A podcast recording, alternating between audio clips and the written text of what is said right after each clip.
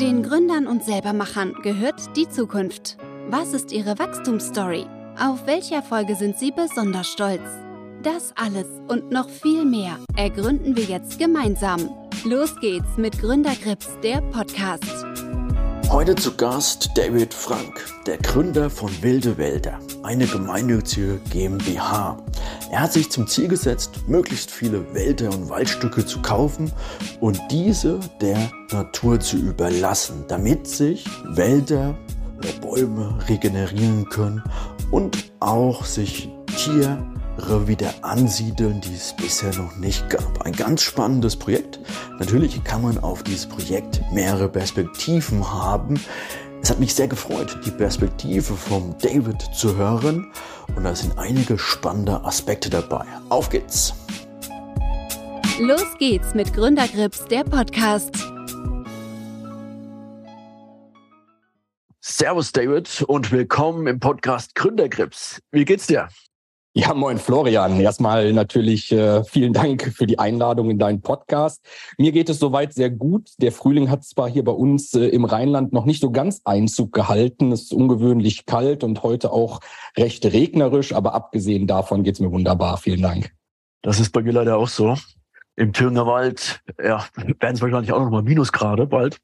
Ei, ist schon echt ungewöhnlich. Und das ist heute der 20. Mai. Vorab eine spontane Frage an dich. Ich weiß nicht, ob du es vielleicht schon weißt, aber ähm, wie alt ist der älteste Baum der Welt? Boah, das ist eine gute Frage. Ich meine, mit der Thematik, mit der ich mich jetzt seit einiger Zeit auseinandersetze, sollte ich darauf natürlich umgehend eine äh, Antwort haben. Aber ich würde mal schätzen, also mit Sicherheit eine vierstellige Anzahl von Jahren. Aber weiter würde ich mich da nicht zu committen.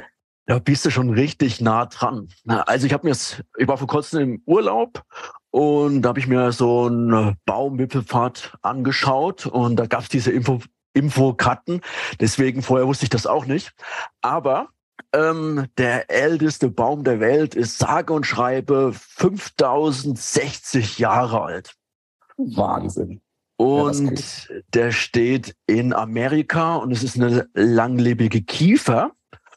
Und in Finnland habe ich recherchiert, nee, in Schweden, ich muss mich korrigieren, hat man noch ein Wurzelsystem gefunden von einer Fichte und das wird geschätzt auf ein Alter von 9550 Jahren.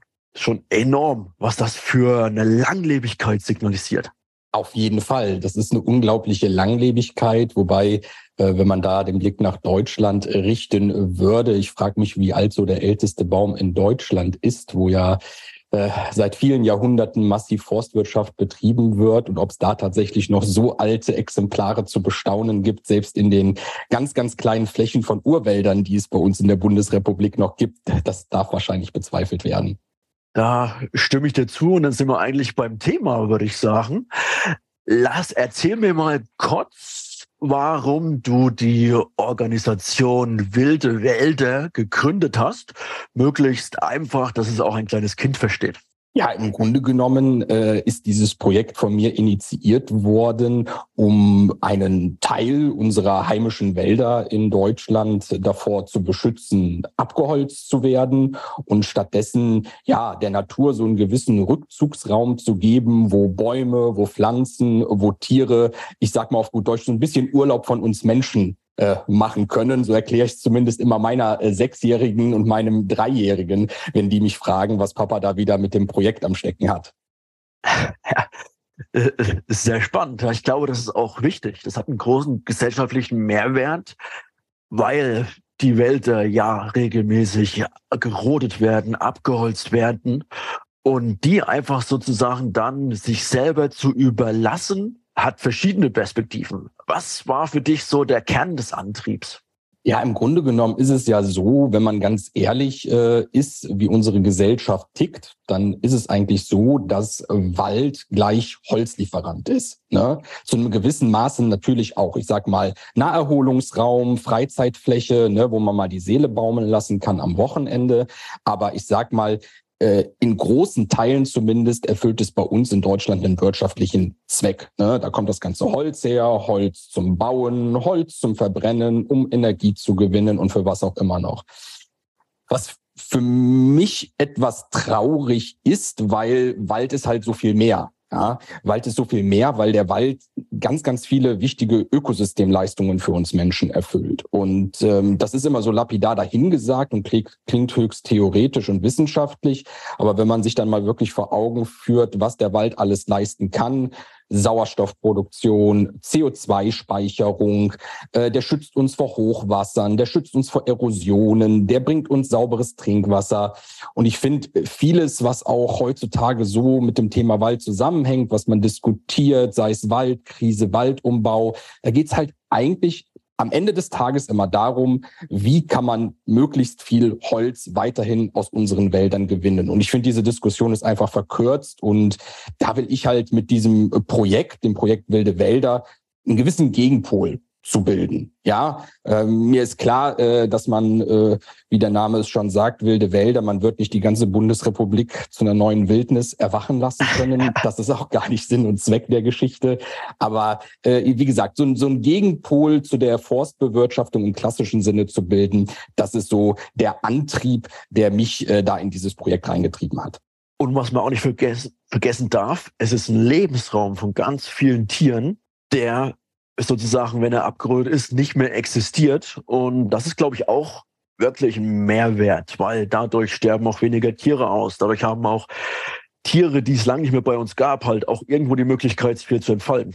Ja, Florian, das ist ein ganz wichtiger Aspekt, der Artenschutz. Ne? Gar nicht mal nur von Arten, die da heute schon drin vorkommen, sondern auch von vielen Arten, die zurückkehren. Ne? Ich habe, äh, ich glaube, gestern ist es gewesen, irgendwo ist das bei Twitter oder wo aufgepoppt, dass Elche wieder zurückkehren zu uns in die Bundesrepublik. Ne? Man liest jetzt gerade auch wieder von, von Bären, ich glaube in Italien oder Österreich, wo es gewesen ist, ne?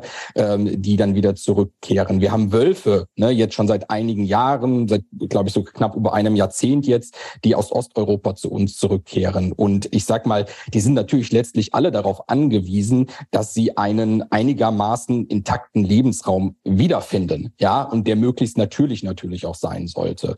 Und ähm, das ist halt, obwohl wir in Deutschland auf dem Papier ja vergleichsweise viel Wald haben. Ne? Ich glaube, so ein Drittel der Fläche der Bundesrepublik ähm, wird als Wald einkategorisiert. Aber das ist natürlich im Wesentlichen im Wesentlichen bewirtschafteter Wald. Ne? Da ist die Forstwirtschaft zu Hause. Da sind äh, oftmals Monokulturen am Start. Ne? Wir kennen es hier gerade bei mir in der Region aus der Eifel, aus dem Sauerland, aus dem Bergischen Land, die typischen Fichtenmonokulturen, ne? die jetzt so nach und nach dem Borkenkäfer äh, anheimfallen und wo jetzt immer mehr große Kahlflächen entstehen. Das ist natürlich nicht das, ne? was die Tiere auch suchen und wie Artenschutz dann letztlich gut betrieben werden kann. Kann ich nachvollziehen. Ich finde, zur Einleitung fehlt noch eine Frage, die ich eigentlich immer stelle. Welches Unternehmen bewunderst du? Egal, klein, groß. Ach du, also ich habe eigentlich seit einigen Jahren ein deutsches Unternehmen, ähm, das ich, ja, ich weiß nicht, ob man es bewundern sagen kann, aber da habe ich auf jeden Fall jede Menge Respekt für die Geschäftsidee und die unternehmerische Leistung, die dahinter steht. Das ist eine ähm, Crowdfunding-Plattform, die nennt sich Ecoligo. Ähm, die haben äh, unter anderem der Gründer Martin Barth ins Leben gerufen, der vorher in der Entwicklungshilfe und Entwicklungszusammenarbeit tätig gewesen ist. Und so grob seit 2016, 2017 ermöglichen sie über ihre Crowdfunding-Plattform in Entwicklungs- und Schwellenländern, Unternehmen, Universitäten und Hotels, die da vor Ort ansässig sind, auf erneuerbare Energien, insbesondere Solarstrom, umzusteigen. Wow. Und ähm, das Tolle an der Geschichte ist, dass die einfach ähm, jetzt nicht irgendwelche fremdentwickelten Projekte dann versuchen, hier in Deutschland an den Mann und an die Frau zu bringen, sondern all die Projekte, die dort über diese Plattform angeboten werden, die werden äh, am Ende des Tages vom Unternehmen selbst entwickelt vor Ort. Die haben lokale Projektteams, sei es in Vietnam, in Ghana, in Chile und wer weiß wo sonst noch wo alles. Ich glaube, die haben mittlerweile fast ein Dutzend Länder am Start.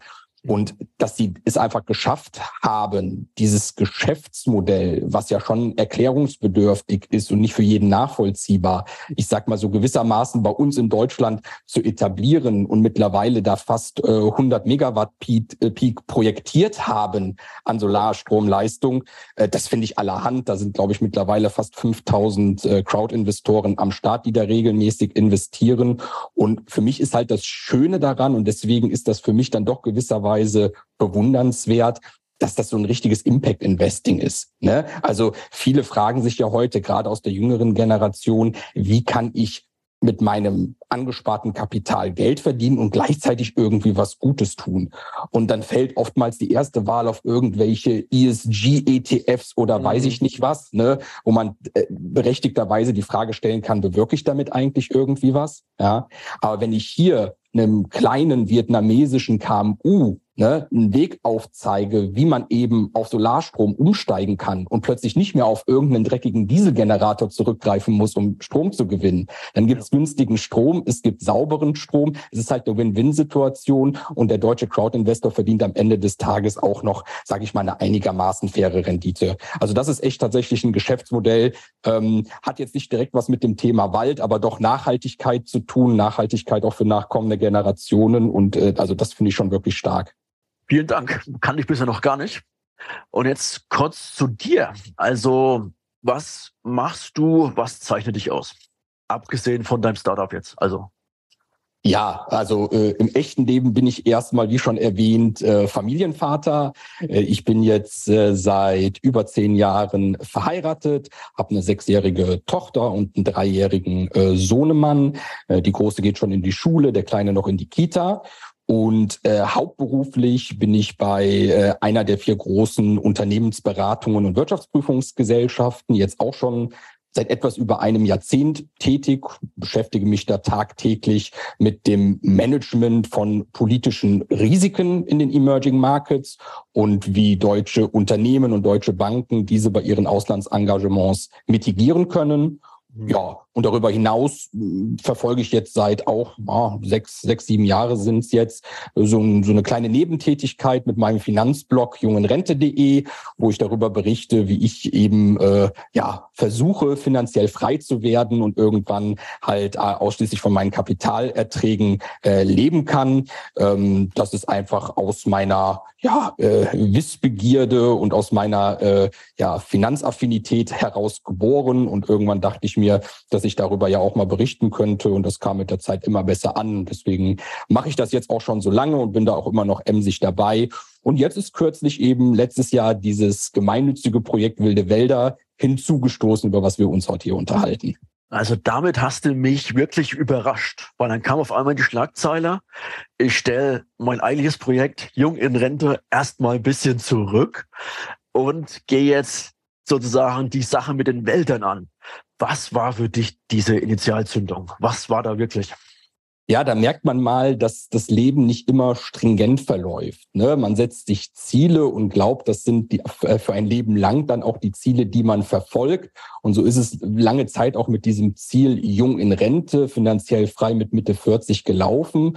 Ja, und letztes Jahr, es war im Sommer, ähm, war es so ein gewisses Aha-Erlebnis. Ich habe ein paar Wochen mit meinen Kindern zusammen äh, bei meinen Eltern in der Eifel, also schön idyllisch, ne, waldnah, naturnah verbracht, bin jeden Tag von früh bis spät wirklich auf Achse mit denen gewesen, durch die Natur am Streunen. Wir haben die ganze Zeit über äh, gecampt, haben Lagerfeuer abends gemacht, also total toll. Und äh, eines Tages äh, während dieser Sommerwochen ähm, sind wir an einer Stelle vorbeigekommen, wo wir ein paar Tage zuvor auch schon mal gewesen sind.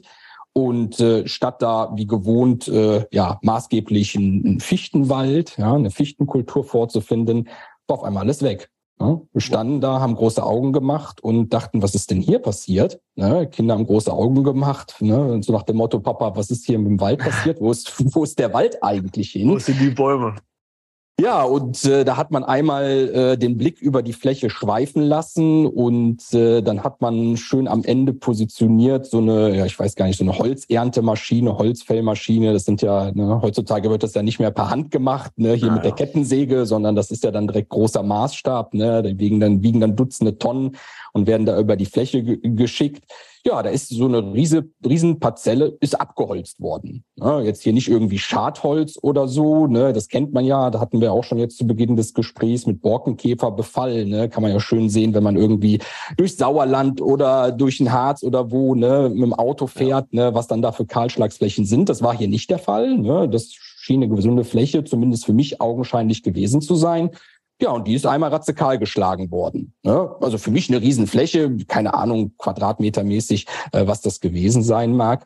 Und äh, ich weiß nicht, das war so, äh, so, so ein Augenblick, wo ich dachte, krass, also irgendwie dass man mal so ein paar Bäume aus dem Wald holt, ne, vollkommen normal. Und ich meine, klar, wir wollen auf Holz setzen im Bau und als Energieträger, ne, irgendwo muss das Holz herkommen.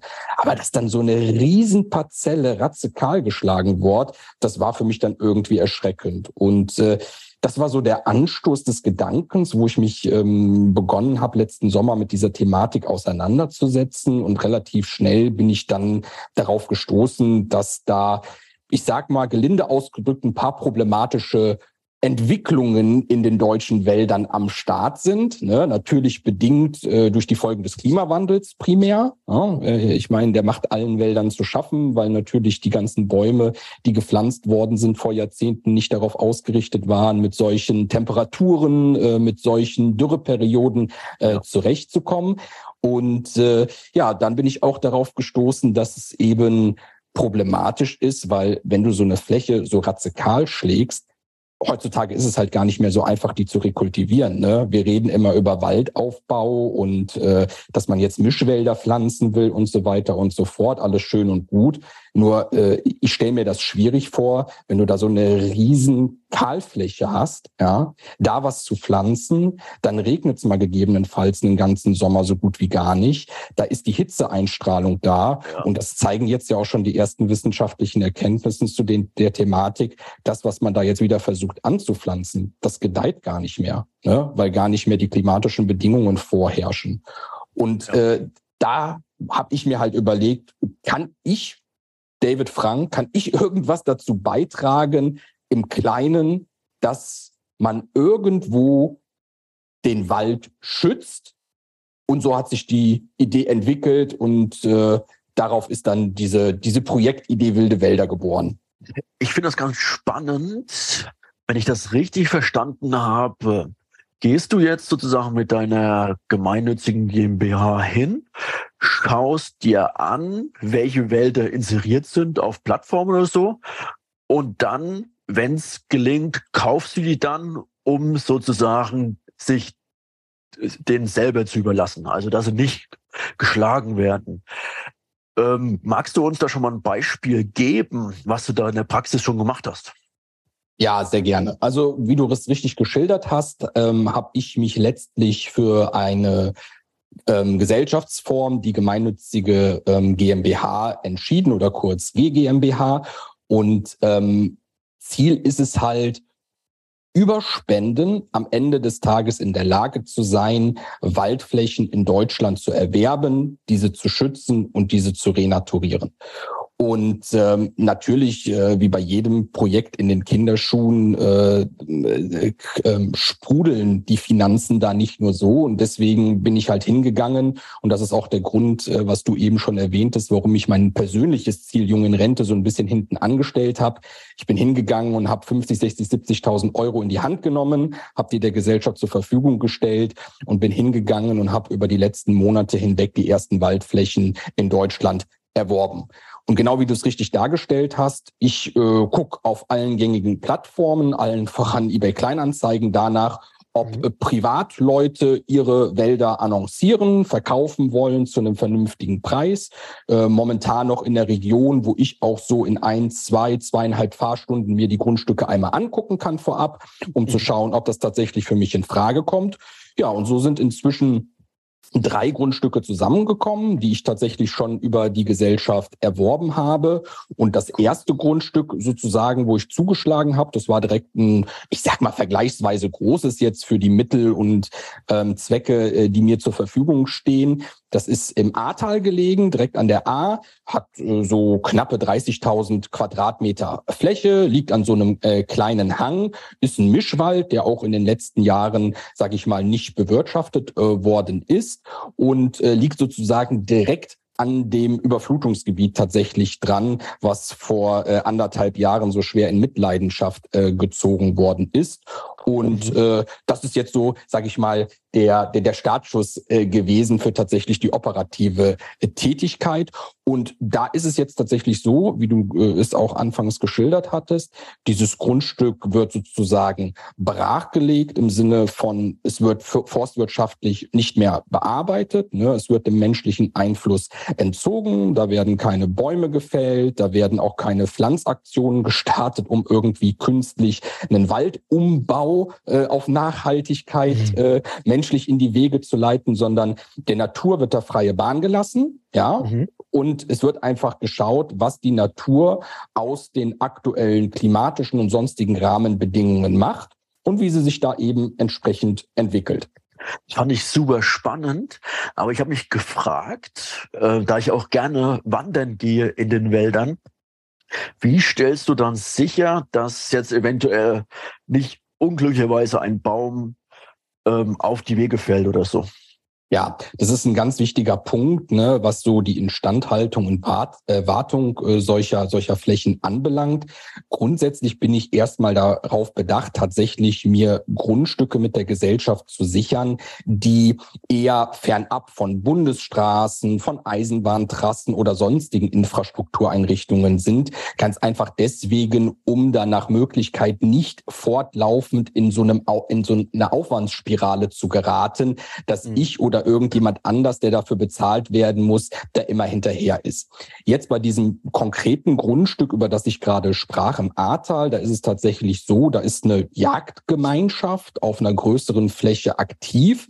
Äh, mir wurde gesagt, dass das in, zumindest im Bundesland Rheinland-Pfalz so üblich sei, dass wenn die eigene Waldfläche nicht groß genug ist, mehrere Waldparzellen zusammengelegt werden und solche ähm, Jagdgemeinschaften, die dann äh, pachten können. Und diese Jagdgemeinschaft Gesellschaft hat halt den immensen Vorteil, die kümmert sich um alle anliegenden Wege. Das heißt, wenn da irgendwie mal ein Baum runterfällt oder ein Ast drauf liegt oder ein kleiner Erdrutsch stattfindet, dann ist da die Jagdgemeinschaft aufgerufen, da entsprechend für Abhilfe zu leisten. Oder wenn mal irgendwo ein Zaunpfahl bricht oder weiß ich nicht was, dann würden die sich darum kümmern.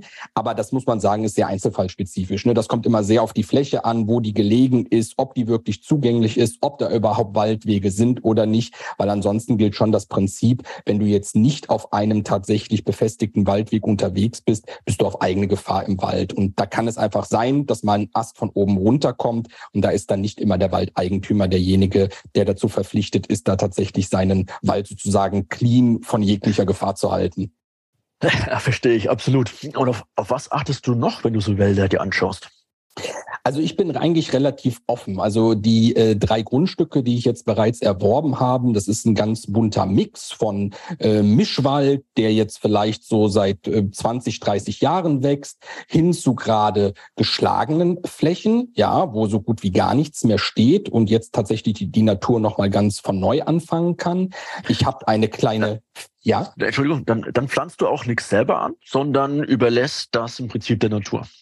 Genau, das ist genau der Sinn und Zweck der Geschichte, dass man eben nicht menschlich eingreift und irgendwie für die Natur entscheidet, was möglicherweise auf die nächsten Jahre und Jahrzehnte die beste Baum- und Pflanzenwahl wäre, sondern ich sage ganz konkret, ich möchte das der Natur überlassen. Die Natur weiß äh, meines Erachtens am besten, was für sie gut ist und ich lasse sie einfach mal machen. Es sieht, man sieht das auch, man, man sieht das auch ganz schön. Ich habe jetzt äh, kürzlich noch eine Reportage über Brandenburg gesehen. Brandenburg, da gibt's ja riesige Kiefernmonokulturen, die da gepflanzt äh, wurden auf diesen Sandböden. Und da haben ja vor ein, zwei Jahren große Waldbrände stattgefunden, wo riesige Flächen auch verloren gegangen sind. Jetzt nicht direkt durch menschlichen Einfluss, sondern durch die Brände, die da stattgefunden haben. Und äh, die Waldbesitzer, äh, die dort ansässig sind, denen diese Waldflächen gehörten, die sind hingegangen, haben erstmal alles geflügt und wollten dann wieder Kiefern pflanzen. Ja, und was ist passiert? Es kam der nächste Dürresommer und die mhm. ganzen Kiefernsetzlinge sind eingegangen. Da ist nichts mehr von übrig geblieben. Aber stattdessen haben sich Pappeln da niedergelassen. Und die Pappeln sind innerhalb von ein, zwei Jahren auf drei Meter gewachsen. Ja, nicht gesetzt, sondern einfach nur die, ja. das ist die Natur. Und das spiegelt, glaube ich, ganz gut wider, wohin ich mit der Organisation will. Der Natur das Zepter des Handelns überlassen und sie einfach das Ganze managen lassen. Ja. Nee, finde ich super smart, weil ich glaube einfach, die Natur ist so schlau und die hat so viele Jahre Erfahrung hinter sich. Also allein nochmal dieses Thema, der älteste Baum ist mhm. über 5000 Jahre alt. Ich glaube, da gibt es so einen Schatz an Wissen, den wir gar nicht überschauen können. Und ich glaube, die Natur macht da schon echt das Beste draus. Du Florian, ganz im Ernst, was wir Menschen oftmals als Wald interpretieren, das sind ja nur die Bäume. Ja, wir sehen die Bäume, das ist für uns Wald. Was wir aber gar nicht sehen, ist auch, was unter der Erdoberfläche alles passiert. Was da für Geflechte zwischen den Bäumen sind, was da für Pilze sind, was sich da für Netzwerke rausgebildet haben. Und am Ende des Tages, wenn wir jetzt hingehen und sagen, oh, jetzt holen wir uns hier, weiß ich nicht, eine Douglasie, die eigentlich in Nordamerika ansässig ist, weil die kann ja mit diesen klimatischen Bedingungen umgehen. Ja, die kann mit den klimatischen Bedingungen vielleicht, die hier in Deutschland in den nächsten Jahrzehnten vorherrschen, was anfangen. Aber passt die auch bei uns ins Ökosystem rein? Ja, was passiert eigentlich, was passiert eigentlich mit dem sonstigen Ökosystem, wenn du solche Externlinge einbringst? Und das ist so ein Punkt, der wird mir auch in den ganzen Diskussionen viel zu sehr vernachlässigt. Und wie gesagt, ich glaube, äh, da ist man auch so ein bisschen betriebsblind als Otto Normalbürger für, weil wir gucken halt wirklich nur Wald gleich Baum. Aber ich glaube, die Gleichung ist deutlich komplexer, als wie man es manchmal wahrhaben will. Da gebe ich dir recht, ja, absolut. Das ist ein sehr guter Punkt, dass auch einfach alles stimmen muss, gell? Und die Natur einfach viel besser weiß, was da wirklich zusammenpasst. Und du hast jetzt sozusagen drei Projekte äh, hinter dir, oder? Hast du schon alle drei Projekte zum Notar geführt, wenn ich fragen darf? Ja, also alle äh, drei Projekte sind nicht nur, was äh, den Kaufvertrag angeht, notariell beurkundet, sondern die sind auch alle drei schon bezahlt. Das heißt, die befinden sich auch schon im Eigentum äh, der Wilde Wälder GmbH. An einem vierten Grundstück bin ich gerade dran. Das ist eine kleine Fichtenparzelle tatsächlich, die jetzt jahrzehntelang gewachsen ist, die aber mitten in einem in einem Buchenwald steht. Also da künstlicher Aha. geht's eigentlich gar nicht, aber gerade das war dann irgendwie so, ja. so, der Reiz, den das Ganze ausgemacht hat, um dann einfach mal zu gucken, was passiert eigentlich mit so einer Fichtenparzelle, wenn du nichts damit machst, die von Laubbäumen umgeben ist. Ja, was tut sich dann da so im Laufe äh, der Jahre? Das, ich glaube, das wird ganz spannend zu beobachten sein. Ja. Das wird dann sozusagen die vierte Projektfläche äh, werden. Da hoffe ich irgendwie in den nächsten ein, zwei Monaten das Ganze unter äh, Dach und Fach äh, zu bringen. Aber es ist halt einfach so, das zeigt jetzt auch meine kurze Erfahrung, dass viele dieser ähm, Waldeigentümer, die ihre Waldflächen ähm, verkaufen wollen, viele haben es da jetzt nicht so besonders eilig. Ne? Die hatten die schon Jahre, Jahrzehnte, haben die vielleicht selber geerbt, haben jetzt keine Lust mehr, sich darum zu kümmern, wollen die loswerden, aber auch nicht ganz dringend. Dann kann das schon mal ein Vierteljahr dauern, bis die dann selber zum Notar gegangen sind, um das Ganze anzustoßen. Da muss man einfach auch geduldig sein. Wie ist deine Erfahrung bisher zum einen halt mit dem Umfeld des der Parzelle, will ich mal sagen. Also hast du da auch Kontakt mit den Bürgern, die da in den Städten drumherum äh, wohnen, schon gehabt? Beziehungsweise wie wird's aufgenommen von, sagen wir mal, den Behörden? Also gerade die behördlichen Prozesse sind ja auch enorm lang, wenn man was kaufen möchte. Also ich habe zum Beispiel im September letzten Jahres ein Haus gekauft und bin jetzt sozusagen nicht eingetragen. Also ich glaube, ich fange mal mit der zweiten Teilfrage an, weil okay. ähm, das ist tatsächlich, ähm, ja, man kann fast sagen Wahnsinn in Deutschland, was da für ein Bürokratie, Dschungel und Spießrutenlauf auf einen wartet, weil ähm, dieser allein dieser Gründungsprozess der GmbH hat sich über ein halbes Jahr in die Länge gezogen. Dabei hatte ich schon das große Glück, gleich zu Projektbeginn im letzten Spätsommer äh, sowohl einen Rechtsanwalt bei mir hier in Köln zu finden, der auf solche gemeinnützigen Organisationen spezialisiert ist, als auch äh, einen Steuerberater zu finden, der sich pro bono für die Gesellschaft engagiert, die mich äh, von vorne bis hinten bei der ganzen, ja, äh, im ganzen Gründungsprozess begleitet und unterstützt haben. Äh, nichtsdestotrotz ähm, irgendwie ist es erstaunlich, wie viel obwohl bei uns scheinbar in Deutschland alles gesetzlich reguliert und normiert ist, dann doch am Ermessen einzelner Sachbearbeiter in den, in den Ämtern äh, liegt. Und äh, wie sehr man dann davon abhängig auch ist, ne, angefangen wirklich ähm, vom, vom puren Gründungsprozess selbst bis zur Handelsregister eintragen und dann natürlich beim Finanzamt Anerkennung äh, der Gemeinnützigkeit und so weiter. Also äh, ein, ein Riesenprozess, der da auf einen wartet, von dem man sich dann mit Sicherheit nicht abschrecken lassen darf, ne, wenn man so ein Projekt initiieren möchte. Ich glaube, es ist abschreckend in Deutschland, ne, das, was ja. ich erlebt hat. Also es gab diverse Momente, wo ich sagte, ist das das überhaupt wert? Ne? Also was mache ich jetzt hier eigentlich gerade und warum werden mir so viele Steine in den Weg gelegt und warum zum Teufel dauert das eigentlich alles so lange? Ne? Wie, wie, wie kann es denn sein, dass so ein Finanzamt dann irgendwie drei Monate braucht, bis man mal eine einfache Antwort auf eine Frage bekommt? Ne? Also das ist schon wirklich Puh, das war müßig. Ne? Ich bin froh, dass ich es jetzt geschafft habe und jetzt soweit zumindest die wichtigen bürokratischen Akte hinter mich gebracht habe. Was äh, ja, danke schon mal. habe ich mir, ich mir, glaube ich, an der Stelle tatsächlich verdient, dadurch ja, durchgehalten zu haben. Ja. Ähm, was die, was die Waldflächen selbst angeht, ich muss ganz ehrlich sagen, da ähm, erfahre ich ein geteiltes Echo. Also es gibt ähm, viele, viele Befürworter, ja, die sagen, tolles Projekt und äh, will ich gerne unterstützen und ich trage das in mein Netzwerk weiter, erzähle meinen Bekannten und Verwandten davon. Und es gibt aber auch wieder einen Teil der Bevölkerung, gerade so im ländlichen Raum, die seit jeher, glaube ich, auch Wald als Holz- und Rohstofflieferant betrachten, sei es für den Bau, aber sei es insbesondere auch fürs Heizen oder für die Energiegewinnung, die überhaupt nicht fassen können, wie man auf so eine absurde Idee kommen kann, wie den äh, so eine Waldparzelle aus aus der Bewirtschaftung herauszunehmen. Ja, ähm, da erzähle ich denen im Endeffekt genau das gleiche, wie ich die hier heute erzähle, was da meine Motivation ist, ne? gerade so diesen Gegenpol zu bilden, jetzt nicht alle Menschheit und alle Waldeigentümer dazu bekehren, es mir gleich zu tun, sondern einfach ne, so ein bisschen die Natur wieder ins Gleichgewicht zu rücken.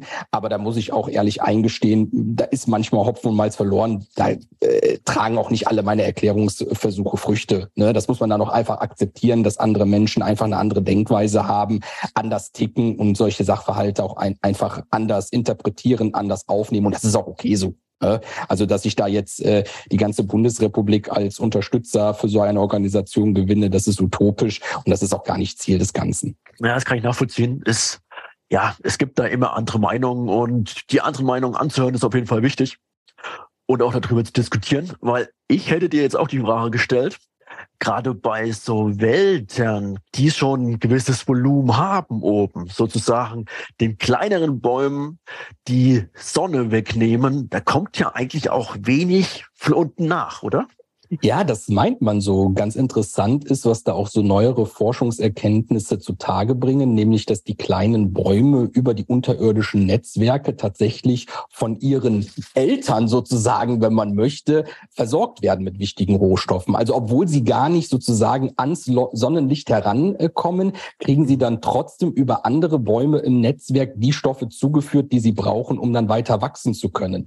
Ich kenne diese ganze mehr auch, ne? Man muss äh, den Wald Ne, man muss oben die Kronen beschneiden und so, dass die unten Licht bekommen. Das ist, glaube ich, auch eine Mehr, die maßgeblich von der, von der äh, Holz- und Forstwirtschaft äh, in die Welt gesetzt wurde und nach außen getragen wird, weiterhin, um das zu rechtfertigen. Wenn man sich dann aber mal anschaut, wie es tatsächlich chemisch, biochemisch abläuft und was da alles passiert, wie gesagt, im nicht direkt sichtbaren Bereich, dann ist man manchmal erstaunt, wie sich solche Märchen dann doch äh, über so viele Jahre und Jahrzehnte halten und etablieren konnten. Ähm, aber wie gesagt, das ist halt auch so ein bisschen Sinn und Zweck der Organisation. Klar, äh, primär möchte ich versuchen, spendenfinanziert am Ende des Tages möglichst viele Waldflächen, zusammenhängende Waldflächen äh, zu akquirieren und die dann zu schützen. Aber natürlich geht damit einher auch so ein gewisser Bildungsauftrag, ne? dass man eben auch da versucht, so einen Gegenpol zu bilden und Leute zu informieren und vielleicht mit dem ein oder anderen Märchen, was äh, gängig und etabliert ist, aufzuräumen. Das ist ein guter Punkt. Ein Schlagwort will ich da nochmal rausnehmen. Die zusammenhängenden Waldflächen. Weil davon haben wir in Deutschland wirklich wenige. Habe ich mir vor kurzem erst von einem Experten sagen lassen, der größte zusammen, die größte zusammenhängende Waldfläche ist die Eifel. Gefolgt, glaube ich, schon vom Heinig. Da habe ich vor kurzem war ich vor kurzem im Urlaub und der Thüringer Wald ist auch nicht unbedingt groß. Das heißt, zusammenhängt. Da wurde halt irgendwann mal eine Schneise durchgetrennt für Autobahnen, für Felder und sowas. Deswegen sind die nicht mehr zusammenhängend, so für mich als Laie erklärt. Das sorgt natürlich auch dafür, oder das sorgt dazu, dass im Prinzip Tiere sich nicht austauschen können und die Tiere dann nicht mehr von Wald A zum nach Wald B kommen. Das sorgt dann unterm Strich wieder äh, für Inzucht und für halt ähm, keinen vernünftigen Tierlebensraum. Da gibt es ja auch Projekte, die im Prinzip diese Waldstücke, gerade in Heinig und in Thüringer Wald, wieder miteinander verbinden wollen.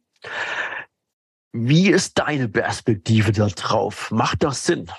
Es ist natürlich ein sehr ambitioniertes Unterfangen äh, in Anbetracht dessen, dass wir hier in Deutschland einfach eines der dicht besiedelsten Länder weltweit sind ne? und äh, die meisten Infrastruktureinrichtungen, seines Straßen, seines Bahntrassen, seines Stromtrassen, ne? wo ja auch oftmals dann so eine Schneise in den Wald geschlagen wird, das wird man, glaube ich, größtenteils nicht mehr rückgängig machen können, ist meine Meinung, ne, so traurig das ist, für die Natur und für die Tierwelt insbesondere.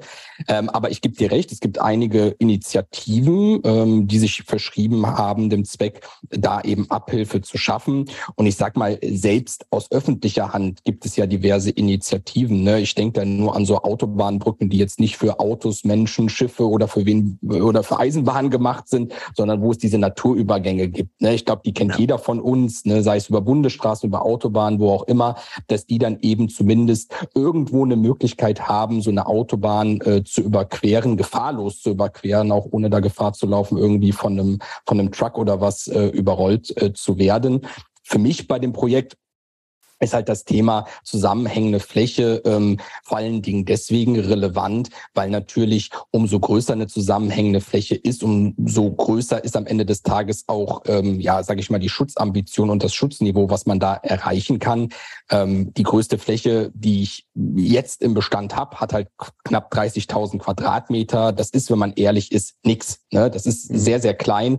Ich habe mich ähm, inzwischen mit der Universität Koblenz in Verbindung gesetzt mit dem dort zuständigen ähm, äh, Professor und habe äh, mich mal erkundigt, ob es nicht Sinn machen könnte, solche Flächen, wie wir jetzt bei dem Projekt Wilde Wälder im Bestand haben, wissenschaftlich zu begleiten, weil mich natürlich persönlich, aber mit Sicherheit auch viele der Unterstützer interessieren würde, was für Folgen kann man denn am Ende des Tages empirisch nachweisen, wenn solch eine Fläche wie bei uns unter Schutz gestellt wird?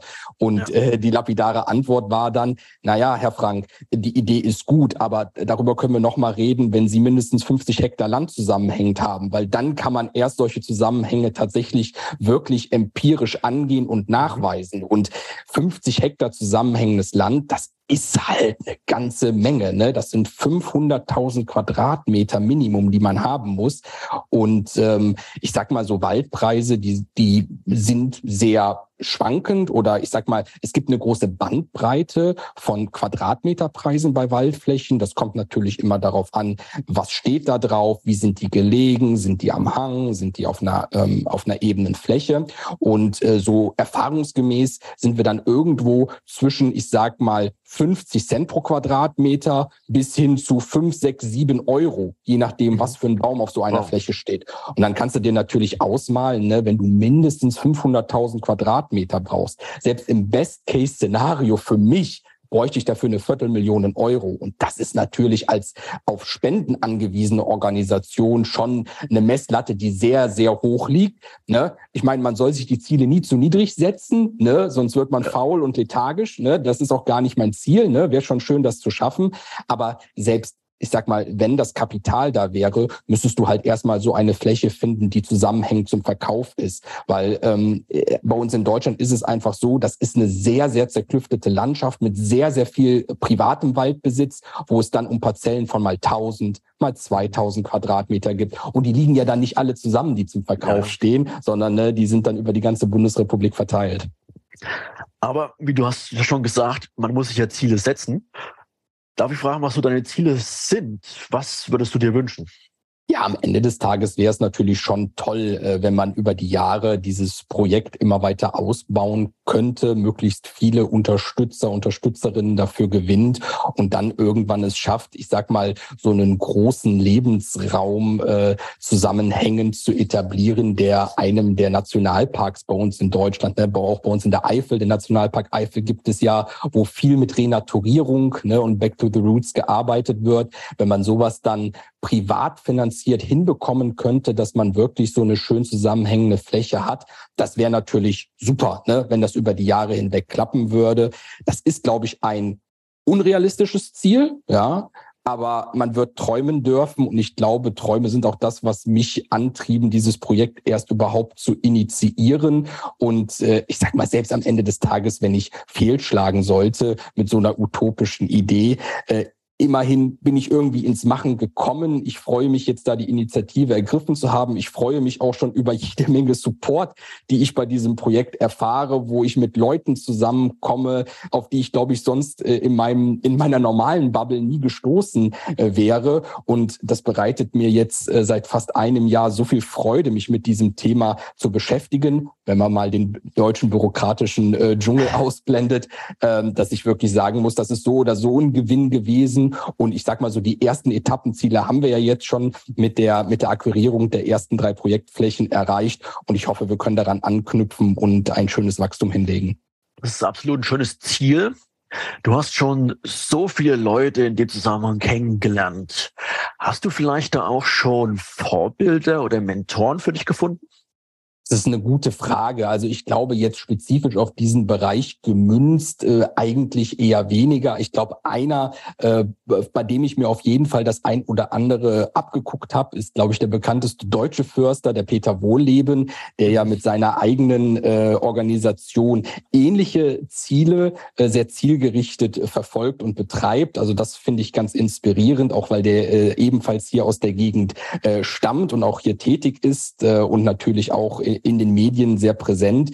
Also das finde ich schon sehr inspirierend. Da habe ich mir mit Sicherheit die ein oder andere äh, Scheibe von äh, abgeschnitten. Äh, aber ansonsten, ich meine, ich habe zudem jetzt auch keinen persönlichen Kontakt oder ähnliches. Ne? Das ist eher, wenn dann überhaupt ein Mentoring aus der Ferne. Ähm, aber sonst habe ich da niemanden, der mich jetzt da wirklich bei unterstützt. Das ist wirklich bislang eine One-Man-Show.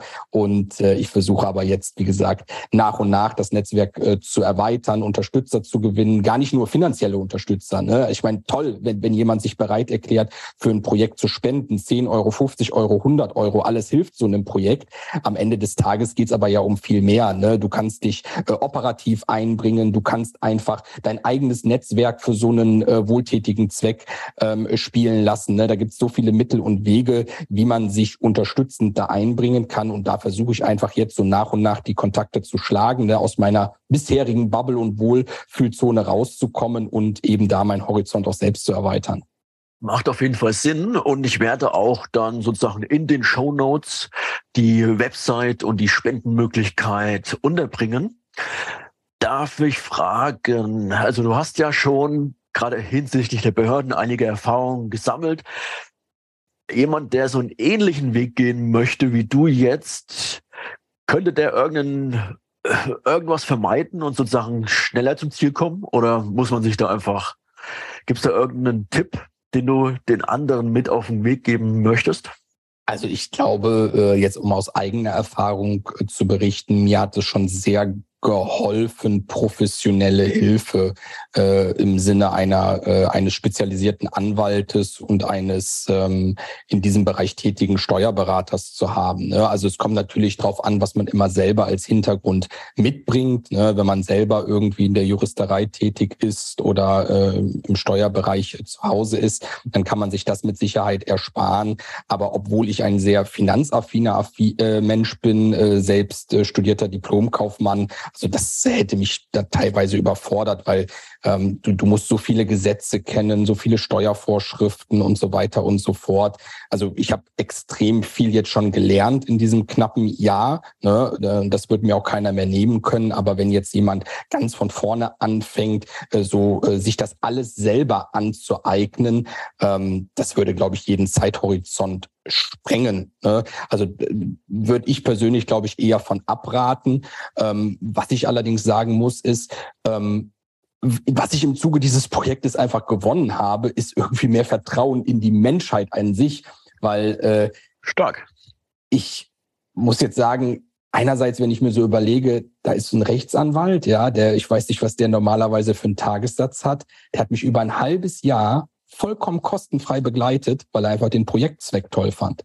Ein Steuerberater gefunden, der auch direkt sich von dieser Projektidee hat anstecken lassen und gesagt hat, komm, ich unterstütze dich pro bono. Der erste Grundstücksverkäufer, der mir äh, das, äh, die Waldfläche im Ahrtal verkauft hat, wir haben den Kauf per Handschlag besiegelt am Grundstück selbst. Wir haben uns das nochmal zusammen angeguckt, haben eingeschlagen. Am Abend bekam ich einen Anruf von ihm und er sagte, Herr Frank, wissen Sie was? Ich habe nochmal mit meiner Frau gesprochen. Wir finden Ihren Projektzweck so toll. Wir schießen oder wir gehen nochmal 1500 Euro mit dem Preis runter, weil wir das Ui. so toll finden, was Sie da machen. Schön. Und das sind so Impulse, das ist so eine Positivität, ja, das ist einfach unglaublich beflügelnd und motivierend. Und da muss ich sagen, während das so auf der bürokratischen Ebene wirklich ein Auf und Ab war, ist das, was davon abgesehen an Erkenntnissen gewonnen werden konnte, für mich einfach so erhellend gewesen und so beflügelnd. Und äh, ja, äh, also allein deswegen hat es sich schon gelohnt und das setzt sich halt jetzt fort. Ne? Man hat immer ne, die, ich sag mal, Hater am Ende des Tages. Ne, das kenne ich auch aus der Finanzbubble, wo ich äh, bislang oder wo ich immer noch auch zu Hause bin. Ähm, äh, es gibt immer welche, die Sachen schlecht reden, die Sachen äh, zerreißen wollen, die kein gutes Haar an einem lassen. Aber es gibt auf der anderen Seite eben auch so viel Gutes da draußen. Und das jetzt da, dass mir das so ein Stück bei diesem Projekt zuteil wird, also das finde ich einfach nur großartig. Deswegen, also wenn es darum geht, soll man so ein Projekt anstoßen oder nicht, also aus eigener Erfahrung könnte ich nur sagen, ja, wagt den Schritt. Es lohnt sich. Das ist ja fast schon ein geniales Schlusswort. Trotzdem habe ich noch eine Frage an dich. ähm, du hast vorhin den Herrn äh, Förster Wohlleben angesprochen. Der ist ja auch äh, aktiv als Autor, hat ein paar Bücher geschrieben. Ähm, kannst du in dem Zusammenhang ein Buch empfehlen oder einen Podcast, ähm, was dir besonders geholfen hat, auch den Schritt dann zu gehen? Ja, grundsätzlich ist es so, der Peter Bohleben, das sagst du richtig, der ist natürlich als Autor von Waldliteratur groß geworden. Ne? Ähm, dafür, da hat er, glaube ich, Hunderttausende, wenn nicht Millionen von Exemplaren von seinen Werken äh, schon absetzen können in Deutschland, aber auch mittlerweile international. Ne? Äh, das Leben der Bäume. Ich glaube, jetzt gerade heute oder morgen ist ein neues Werk erschienen, zusammen mit einem äh, Professor von der Hochschule in Eberswalde, die sich auch auf diesen ähm, äh, Teil der nachhaltigen äh, Waldwirtschaft äh, konzentriert. Das heißt, glaube ich, Waldwissen schlicht und ergreifend. Ne? Das habe ich mir auch bestellt. Das wird jetzt die Tage bei mir auch im Briefkasten auf mich warten. Das werde ich wahrscheinlich schnell verschlingen. Ansonsten, ähm, ganz ehrlich, äh, ist es eigentlich ein Podcast, den ich ganz toll finde und der mir generell über die letzten zwei, drei Jahre sehr viel Inspiration gestiftet hat. Und das ist der Podcast Mehr Mut zum Glück von Daniel oh. Kort. Das ist cool. ja eigentlich der, der, äh, sage ich mal, über seinen Finanzrocker-Podcast zumindest so in dieser Finanzcommunity äh, sehr bekannt, bekannt und berühmt geworden ist, der dann aber irgendwann angefangen hat, sich da eben ein zweites Standbein aufzubauen und seither Leute dazu interviewt, wie sie zu ihrem Glück gekommen sind. Ne, da sind dann Extremsportler dabei, Auswanderer dabei äh, und äh, ganz viele inspirierende Stories. Und ich muss sagen, das ist mittlerweile eines meiner liebsten Medien, die ich so verkonsumiere, weil mir das so viel für mein eigenes Leben äh, gibt äh, und mich so sehr inspiriert. Und ich würde sagen, auch der Daniel mit diesem Podcast und seine Gäste waren nicht zuletzt Anreiz dafür, jetzt auch mein eigenes Glück so in die Hände zu nehmen und dieses Projekt am Ende des Tages ins Leben zu rufen und zu initiieren. Vielen Dank für den Tipp und vielen lieben Dank für das Gespräch. Aus meiner Sicht war es echt eine ganz runde Sache. Hast du noch irgendein Thema, was du besprechen möchtest? Nein, also ich glaube, wir sind jetzt so viel quer durch den Wald unterwegs äh, gewesen, äh, thematisch, dass ich da, äh, sage ich mal, alles äh, losgeworden bin, was ich äh, loswerden wollte und mir auch für dieses Interview äh, vorgenommen hatte. Vor allen Dingen daher nochmal total äh, liebes und herzliches Dankeschön überhaupt für die Einladung. Ich freue mich natürlich, wenn ein paar deiner Zuhörerinnen und Zuhörer mal bei mir auf der Projekt-Homepage vorbeischauen, wildewälder.org oder auch mit mir persönlich äh, über die E-Mail-Adresse, übers Telefon oder über die äh, Social-Media-Kanäle äh, Kontakt aufnehmen, wenn man äh, sich mit mir über äh, diese Thematik weiter austauschen möchte oder wenn es da Rückfragen zum Projekt gibt, da stehe ich wirklich für alles gerne äh, zur Verfügung. Ähm, von daher einfach nur noch mal ein herzliches Dankeschön auch an dich für diesen wirklich interessanten Austausch und für die tollen Fragen. Ich habe zu danken. Also schaut euch das Projekt Wilde Wälder an und Servus von meiner Seite aus. Tschüss, Florian. Vielen Dank. Ciao. Gründern gehört die Zukunft. Wir möchten im Podcast Gründerkrips Ihnen ein paar Gründer vorstellen und auch gründergeführte Unternehmen besprechen. Warum? Man kann im Gespräch mit den Gründern einiges lernen für sein eigenes Business, aber auch für seine Investmentphilosophie. Deswegen würde ich mich freuen, wenn Sie unseren Podcast Gründerkrebs unterstützen, indem Sie ihn bewerten auf den Plattformen und einen Kommentar dalassen. Es freut mich sehr, dass Sie das Gespräch verfolgt haben. Ich wünsche Ihnen einen schönen Tag. Ihr Florian König.